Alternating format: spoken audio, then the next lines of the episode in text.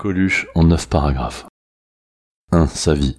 En 1944, neuf ans après Woody Allen, naît Michel à Paris, d'une mère fleuriste, surnommée Monette, et d'un père peintre, immigré d'Italie. Ce dernier décède de la polio, alors que Michel n'a que trois ans et sa sœur cinq ans. Monette perd son métier de fleuriste, souffre de scoliose grave, l'obligeant à des traitements lourds, cumule des petits boulots pour un salaire de misère, et essaye d'élever ses enfants correctement, tenant à ce qu'ils soient bien habillés, mais tout en vivant dans un logement réduit à une pièce et une cuisine. À l'école, Michel tient tête au professeur, se passionne peu pour le travail scolaire. Il fait rire ses copains de classe avec qui il traîne dans la banlieue de Montrouge et va jusqu'à commettre quelques rares vols à l'arraché. Monette est désespérée et s'interroge sur l'avenir de son fils. Lorsqu'il atteint la majorité, Michel enchaîne les petits boulots, se passionne pour la guitare, pour Brassens, et commence à fréquenter plus Paris que Montrouge. À 20 ans, il entre à l'armée dans un régiment d'infanterie où il fait de la prison pour insubordination. De retour chez sa mère, il est embauché comme fleuriste, travail qu'il ne supporte pas. Il démissionne et se brouille par conséquent avec Monette, temporairement. À 22 ans, il se lance dans la musique, en jouant sur les terrasses de cafés parisiens, puis sur la scène des cabarets. Lorsque le Café de la Gare est inauguré, il intègre la bande de jeunes comédiens dont beaucoup deviendront célèbres. Thierry Lhermitte, Renaud, Josiane Balasco, Gérard Lanvin, Depardieu, Anémone, Junio. Michel est alcoolique et de plus il a l'alcool violent. Lors d'une bagarre avec son meilleur ami, Patrick Devers, il menace ce dernier avec un tesson de bouteille, ce qui lui vaut d'être exclu de la troupe. À 27 ans, il fonde sa propre troupe, où il rencontre sa femme, qui lui donnera deux enfants. L'alcoolisme à nouveau le pousse à quitter cette nouvelle troupe, pour se lancer dans une carrière solo.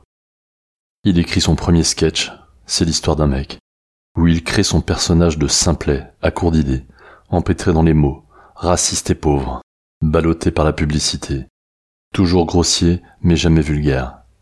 À 30 ans, il apparaît pour la première fois à la télévision avec ses personnages beaufs, haineux et incapables de s'exprimer correctement. Son succès décolle et lui permet d'enchaîner les spectacles dans des salles de plus en plus prestigieuses. À 35 ans, malgré l'adhésion du public, il se fait renvoyer de plusieurs émissions radio à cause de son ton provocateur et de son incompatibilité d'humeur. En 1980, à 36 ans, il annonce lors d'une conférence de presse son intention de se présenter à l'élection présidentielle avec des slogans tels que Avant moi la France était coupée en deux, maintenant elle sera pliée en quatre.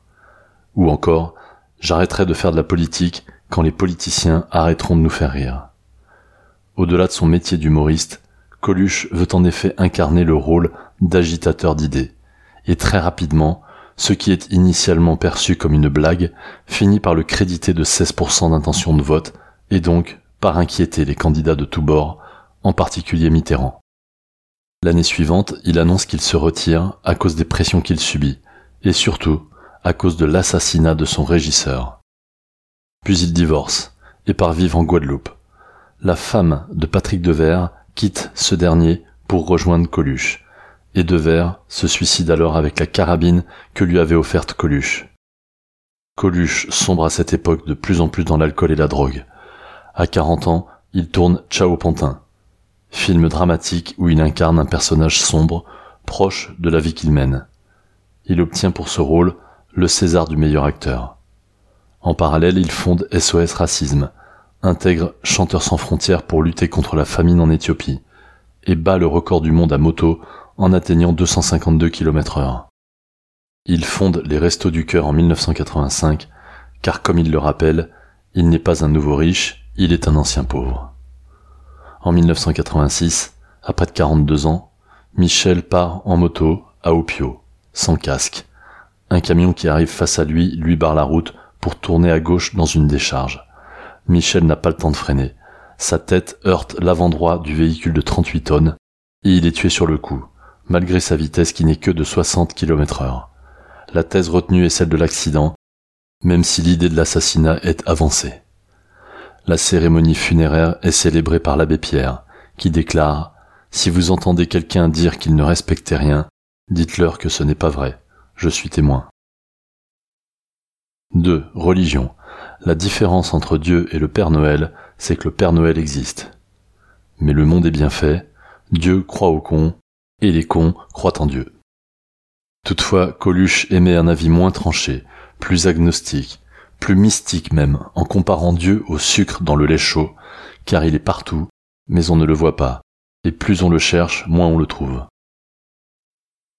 3. Argent et travail.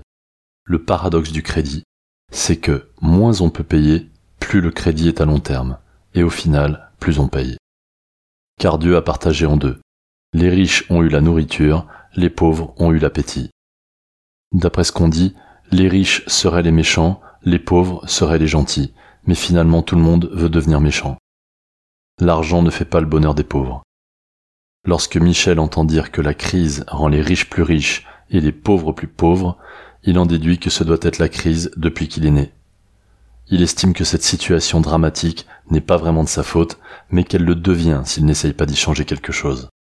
Pourtant il n'est pas dupe, il sait que la misère du monde n'est pas de dimension humaine.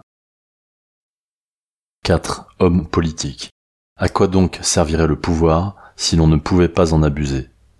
Pour faire ce métier, il suffit de faire 5 ans de droit et tout le reste de travers. Il faut par ailleurs avoir toujours bonne conscience et donc pour cela, il faut avoir une mauvaise mémoire. La moitié sont des bons à rien, les autres sont des prêts à tout. C'est une profession où il est plus utile d'avoir des relations que des remords. Certains ont l'air honnêtes, mais celui à qui il serre la main a quand même intérêt à recompter ses doigts. Par ailleurs, les discours politiques sont inutiles, parce qu'ils n'émettent que des idées avec lesquelles tout le monde est déjà d'accord. Telle est la force de la langue de bois. De plus, lorsqu'on pose une question à un technocrate, à la fin de sa réponse, on ne comprend plus la question qu'on a posée. Si on leur confiait le Sahara, cinq ans plus tard, ils auraient besoin d'acheter du sable ailleurs. Alors, tantôt c'est la droite qui gagne les élections, tantôt c'est la gauche, mais ce n'est jamais la France. La France va bientôt être considérée comme un pays sous-développé, auquel viendront en aide les pays industrialisés. La France va mieux, pas mieux que l'année dernière, mais mieux que l'année prochaine. La dictature c'est ferme ta gueule, la démocratie c'est cause toujours. Mais le pire, c'est que les hommes politiques ne sont pas bêtes, tout ce qu'ils font est intentionnel, réfléchi, y compris laisser crever l'Afrique, l'Amérique du Sud et bientôt d'autres. Michel incarne l'opposition, car l'humour a toujours été contre le pouvoir, quel que soit le régime. Il remarque par ailleurs que le communisme est la seule maladie grave qui n'a pas été expérimentée d'abord sur des animaux. Pour qu'un écologiste soit élu président, il faudrait que les arbres puissent voter. Un pauvre qui vote fait penser à un crocodile qui va à la maroquinerie. 5. Société. Parmi tous ceux qui n'ont rien à dire, force est de constater que les plus agréables sont ceux qui se taisent. Ce qu'on appelle un alcoolique, le plus souvent c'est quelqu'un qu'on n'aime pas et qui boit autant que nous. Les gens sont bizarres, car les camps de camping coûtent cher, sentent mauvais, mais tout le monde s'y entasse.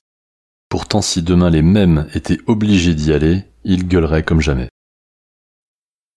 6. Éducation.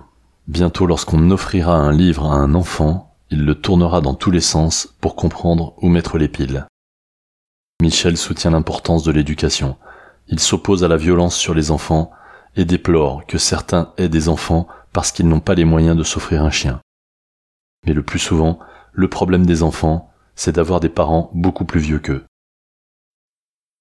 7. Amour.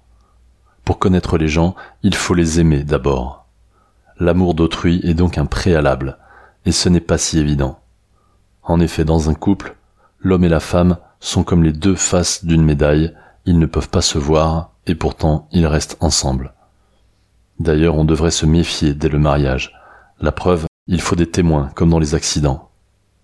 Chaque fois que Michel voit une femme qui lui plaît, soit elle est mariée, soit c'est lui qui est marié. Enfin, il suppose que Dieu a inventé l'alcool pour que les femmes moches puissent accéder au sexe quand même. 8. Bonheur. Le besoin est source de malheur. Alors, lorsqu'on a besoin de quelque chose, Michel se propose de nous expliquer comment s'en passer. De la même manière, un psychologue soigne en centrant la thérapie sur le sujet et non sur l'objet de sa phobie ou de sa honte. C'est ainsi que Michel pissait au lit et en avait honte.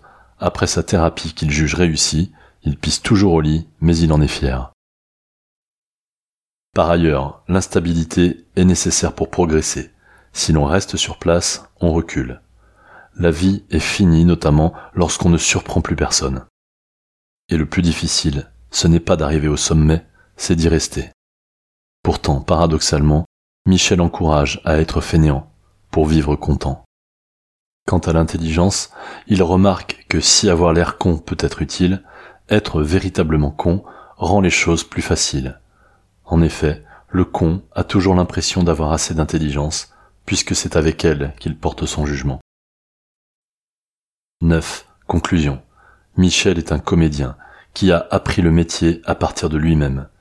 Il le définit d'ailleurs comme un véritable métier d'égocentrique. Par ailleurs, Michel est sérieux lorsqu'il blague, car il n'y a que les choses sérieuses qui sont drôles. Il nous lègue quelques citations qui invitent à la réflexion. Aux échecs, la victoire est brillante, mais l'échec est mat. Le suicide est une vengeance personnelle, et moi personnellement, je ne m'en veux pas. Au travail, on n'est pas payé pour ce qu'on vaut, mais pour ce qu'on rapporte. L'horreur est humaine.